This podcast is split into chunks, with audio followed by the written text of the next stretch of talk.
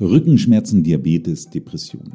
Mediziner prangern den stetig zunehmenden Bewegungsmangel an, der solche oder andere Beschwerden fördert. Seit Jahren fordern sie mehr Bewegung.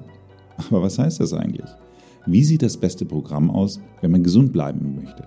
Trainiere ich lieber Kraft oder Ausdauer? Diese Frage beantwortet mir morgen der Sportwissenschaftler Stefan Weidmann.